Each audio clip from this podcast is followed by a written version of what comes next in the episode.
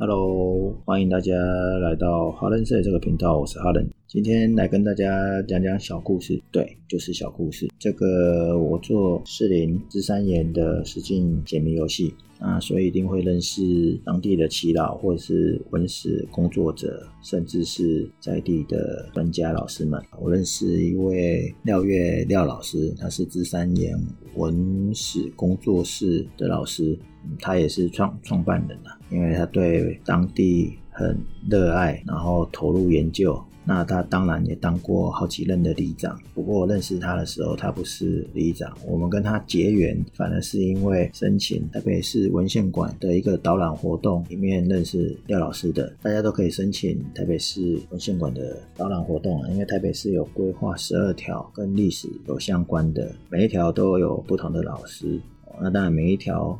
老师有好几个，所以都是会轮的。那只是我们刚好很幸运的遇到一个导览老师，而且还是住在芝山岩当地的的文史工作者。最近这个台北市政府正在举办这个台北社事百年的活动。而且还有纪念特展，廖宇老师就搬了一些他最近在在文献馆帮忙做导览的资料给我们看，那也希望大家可以去看哦。那我看了一些资料以后，发现我们果然跟台北市不是很熟。虽然我是住台北，也住了三十年有了，社事百年，也就是说往前推，也就是说一九二零年的时候是社事。没错，一九二零年还在日治时期，还不是所谓的国民政府是中华民国来接手的时候，所以社事的时间点一九二零年，我们再往前推，其实它更早以前社事的地点呢，不是现在我们所知道台北市政府是在信义区的范围，而是呃现在行政院的位置。那行政院的这个位置呢，以前是一个学校，在呃一九一一年。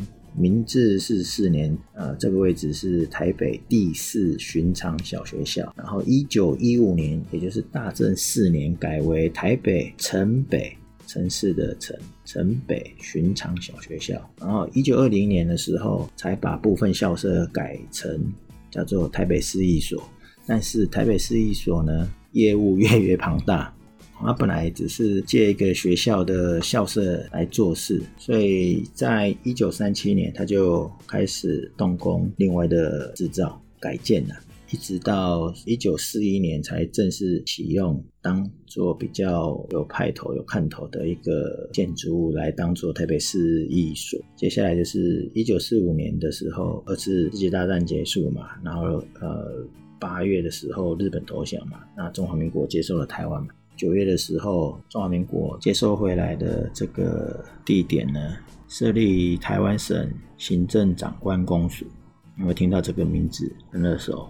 对，就是二二八事件的那个会讲到最高的行政首长陈仪待的地方，就是行政长官公署。那也就是一九四七年二二八事件爆发之后呢，它才被废除。废除就是一个是行政长官公署被废废除，然后改。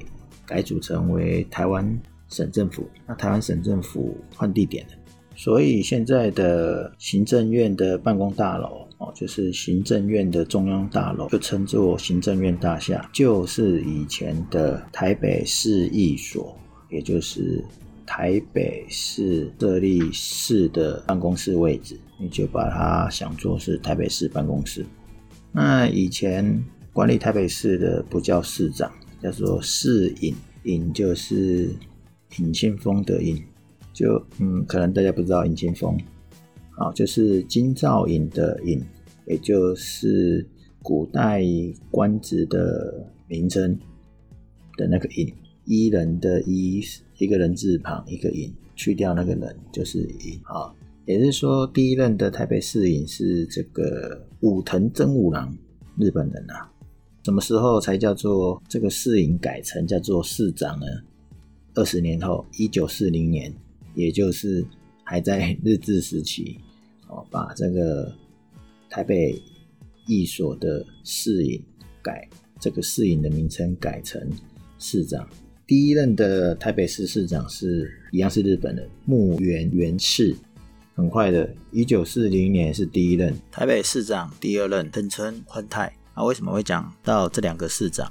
因为他是真正改成台北市的市制有市的这个制度之后呢，那个木原元次呢是一九三九年来当市尹的，结果因为改制之后呢，他就顺理成章直接当成第一任。那第二任真正又另外派来的叫做这个藤村宽太。所以一个是过渡时期，一个是正式接任，所以我们通常就会把这个特别拿出来讲一下。讲完这个市长，我们额外岔题，稍微讲一下这当时的市政府办公室在哪里。我们现在是市政府办公室是在信义区嘛？那以前的市政府办公室呢，其实是在一个学校用地。再往前追溯的话，就是一九一一年，明治四十四年。那个日治日治时期设立了一个台北第四巡常小学校，一九一五年，也就是大正四年，才又改名叫做台北城北巡常小学校啊。不管怎么样，这个小学校，呃，在一九二零年，反正它就是有一部分的校舍被征用了，来当台北市市役所，就是台北市的办公室。那另外一部分的小学校，反正后来就废掉了。因为一九四五年国民政府中华民国来接收之后就废校了，因为日本人都送回日本了嘛。小学校听起来，我们现在听起来在台北市附近，啊、在承德路上，那我们听起来好像很寻常。事实上呢，从我们刚刚讲，它的位置就是在在这个中山北路跟忠孝西路西路忠孝东路交叉口。当然是现在了。那古时候，对，一九一九年嘛，一九一九年的时候还叫做台北昭安巡常小学校，那一九二二年才改成台那个建成巡常小学校。那事实上，当初呢，它的校舍是在那个大道城哦，那专门是给台北城内跟大道城一带的日本籍的儿童念的，后来才改成建成国民学校。那一九四五年二次世界大战结束之后，那个日本人就回去日本了嘛，所以这个学校形同废校嘛。可是政府一样会拿来做一些办公室来使用，所以早期台北市的市政府是在这一带，就是建成小学校的校舍，也就是刚刚有讲到的现在的台北市政府。是在信义区的新办公大楼，是一九九四年才搬过去的。那原来的建成小学校呢，就呃分别改成建成国中跟台北当代艺术馆使用。所以台北火车站往承德路跟中山北路中间有个当代艺术馆，那个以前就是学校校舍。那这个跟呃台北市有关系吗？那跟芝山岩有什么关系？哎，这所以我说这是一个小故事，就是一八九五年的时候，日本在统治台湾嘛，然后在在全台湾都设有所谓的这个国语传习所，这里的国语就是讲日本话了，日日本语了。全台湾有十四个地方，而且呢，它是针对在台湾的日籍学学童，芝山岩就有一个国语传习所。